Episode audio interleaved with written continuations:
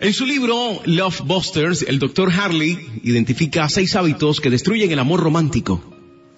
Exigencias, quejas condenatorias, arranques de ira, deshonestidad, costumbres irritantes y conductas independientes. Pero el amor real va mucho más allá de la emoción.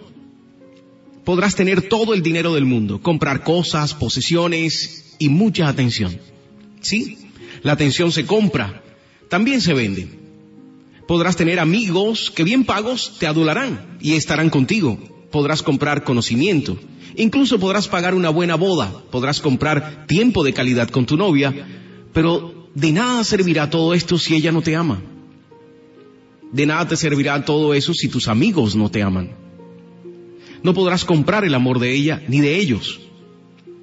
Podrás con tu belleza tener muchos admiradores, podrás tener viajes y tecnología, podrás tener todo lo que tu belleza pueda comprar. Pero eso no podrá comprarte el amor fiel de un hombre cuando el tiempo pase la factura y ya no luzcas como luces hoy.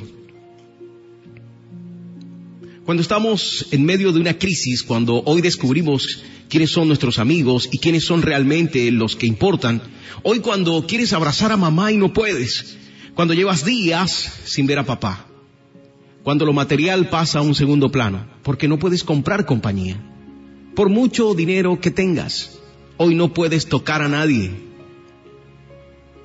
Hoy recordamos que Dios nos entregó muchas cosas en este mundo para administrar, pero entre todas ellas nos dio el amor, porque no podemos hacer que alguien nos ame, así como Él tampoco puede obligarnos a que lo hagamos.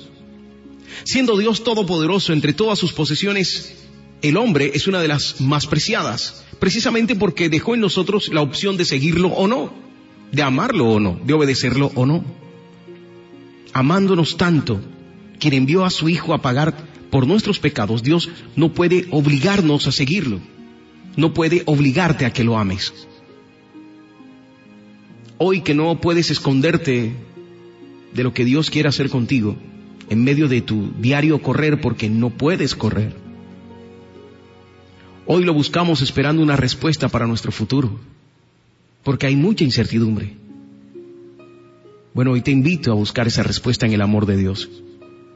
Si nunca fue tu intención buscarlo, si nunca fue tu intención saber nada de Él, hoy te invito a levantar la mano, a tomarte un tiempo para escribirle a alguien que sabes que conoce a Dios, que ha tenido experiencias con Él, que lleva tiempo conociéndolo, y pídele que te hable de Él de su amor incondicional.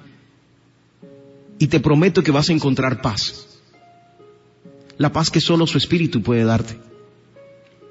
Hoy toma la opción de amar a Dios y conocerás su gloria, poder y gracia. Nunca olvides, Dios no podrá comprar tu amor, así como tú no puedes comprar amor en esta tierra. Pero te ama tanto que dejó esa opción en tus manos. Ahora, ¿Qué harás con esa oportunidad? Es tu decisión. Porque amar es eso, una decisión, mucho más allá de la emoción.